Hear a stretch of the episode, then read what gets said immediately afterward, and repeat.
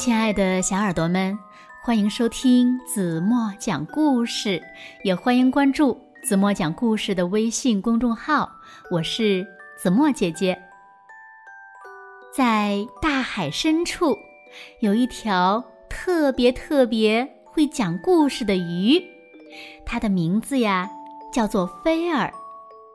除了给鱼宝宝们讲故事，它总是呢孤零零的。躲在水草中，静静地想着第二天自己要讲的故事，沉浸在自己的世界里。忽然有一天，一条美丽无比的黄鱼出现在了菲儿的眼前，他们呀被彼此吸引。可是第二天呢，黄鱼却不见了。那么，菲儿有没有找到黄鱼呢？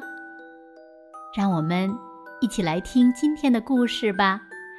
故事的名字叫《一条会讲故事的小鱼菲儿》。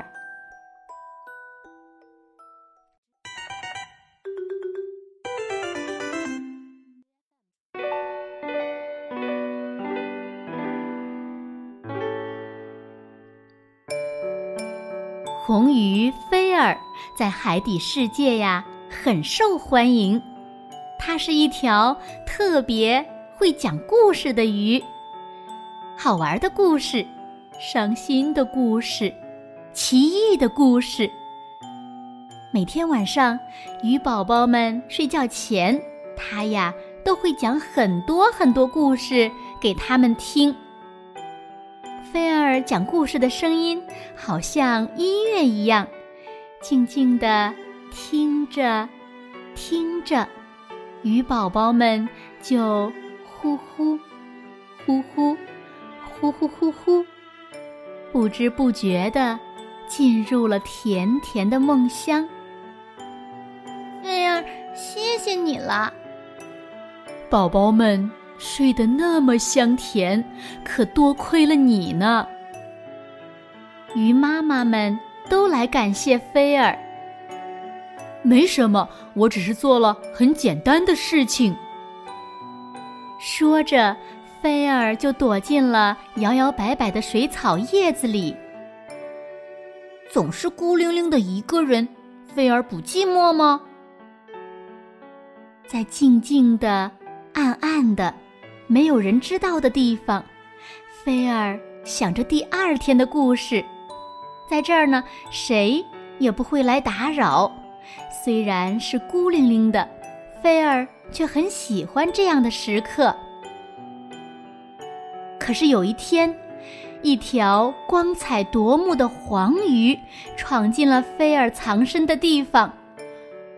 哇，好漂亮的鱼儿啊！菲儿看得入了迷。两条鱼互相凝视着，慢慢的，慢慢的。越靠越近，终于来到了彼此身边的两条鱼，嘴碰嘴的互相打招呼，然后久久的没有分开。那天晚上，在大大的水草叶子上，两条鱼一起进入了梦乡。从睡梦中醒来，菲儿。又变成孤零零的了。小黄鱼到哪里去了呢？昨天的事儿难道是一个梦吗？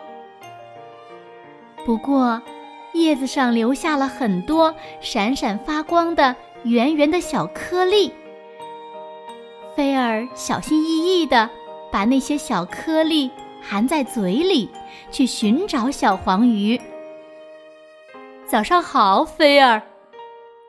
鱼妈妈们跟菲儿打招呼，可是菲儿默默的，一句话也不说就游走了。他怎么了？大家都感到很奇怪。喂，菲儿，菲儿，你要去哪儿呀？这可真少见呀，菲儿。海马们纷纷的问。菲儿呢，还是一句话也不说。哎呦，哎呀呀，小心呐！螃蟹们气得涨红了脸，满口牢骚。好不容易搭起来的螃蟹金字塔毁掉了。可是呢，菲儿一点儿也没有注意到是自己弄坏的，摆摆尾巴，游走了。嘿嘿，菲儿，等一等，你看起来好像不太舒服呀。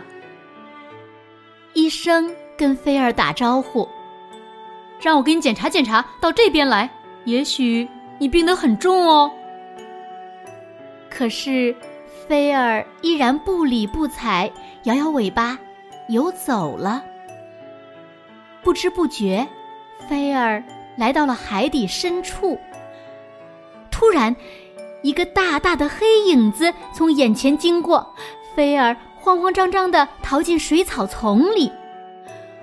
好险呐！刚才那一定是鲨鱼经过了。就这样，一天又一天，一天又一天，菲儿游呀游，不说话，也不吃饭，身体渐渐的瘦了下来。他想念着小黄鱼，心里很难过。游着游着，菲儿突然发现自己回到了从前的地方。菲儿不敢相信自己的眼睛，眼前就是自己一直寻找的小黄鱼。菲儿想说些什么，张开了嘴，可从嘴里出来的是。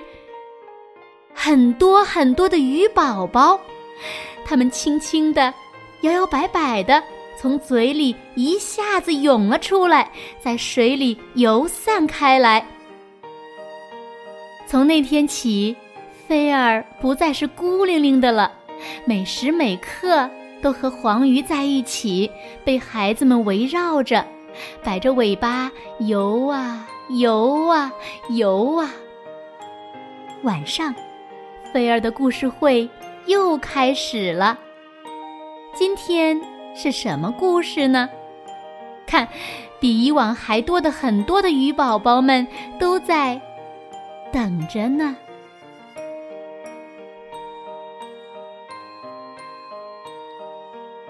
好了，亲爱的小耳朵们，今天的故事怎么就为大家讲到这里了？